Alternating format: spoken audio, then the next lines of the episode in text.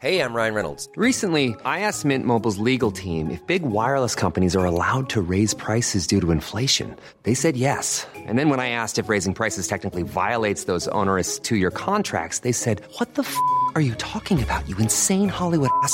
So to recap, we're cutting the price of Mint Unlimited from $30 a month to just $15 a month. Give it a try at mintmobile.com slash switch. $45 upfront for three months plus taxes and fees. Promo rate for new customers for limited time. Unlimited more than 40 gigabytes per month. Slows. Full terms at mintmobile.com.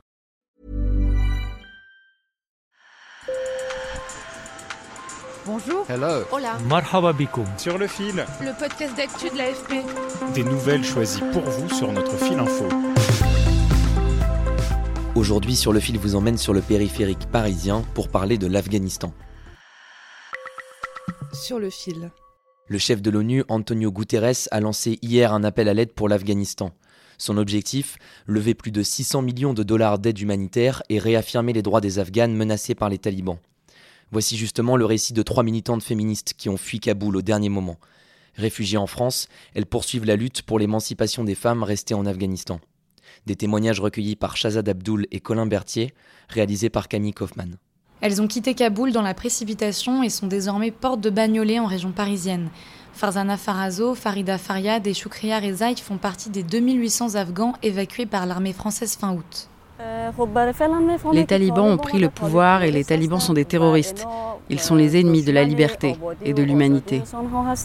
Vous venez d'entendre Farzana Farazo, une ancienne policière de 28 ans.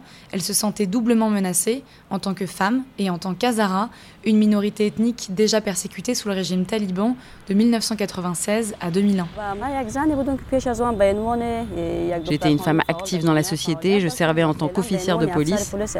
Si j'étais restée en Afghanistan, j'aurais fait face à de multiples menaces. J'aurais été abattue par les talibans ou même violée.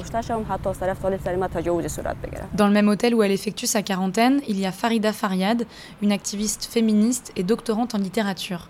Pour elle, le retour des talibans représente un énorme bond en arrière. Quand j'étais une enfant, je n'avais même pas le droit d'aller à l'école. Maintenant, moi j'ai grandi, mais les talibans n'ont pas changé, même s'ils prétendent que c'est le cas.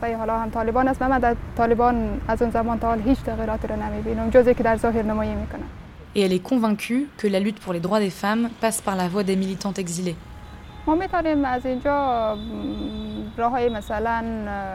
On peut continuer la lutte contre les talibans par tous les moyens possibles. On peut lancer des campagnes de résistance féminine contre les talibans. Il n'y a pas le choix.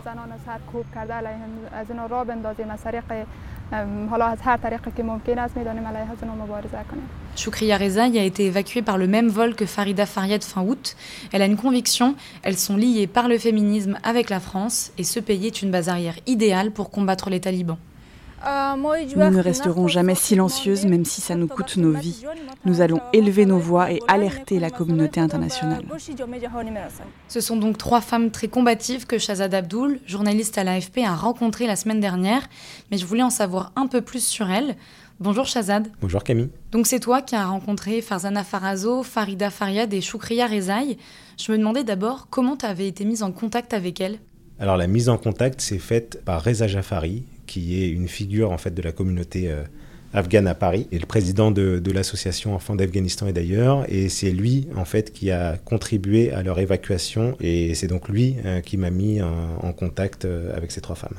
Et justement, comment ça se fait qu'elles aient pu être évacuées par l'armée française? Alors, elles ne sont pas parties parce qu'elles étaient euh, interprètes ou, euh, ou qu'elles ont aidé l'armée française euh, comme d'autres au début des évacuations.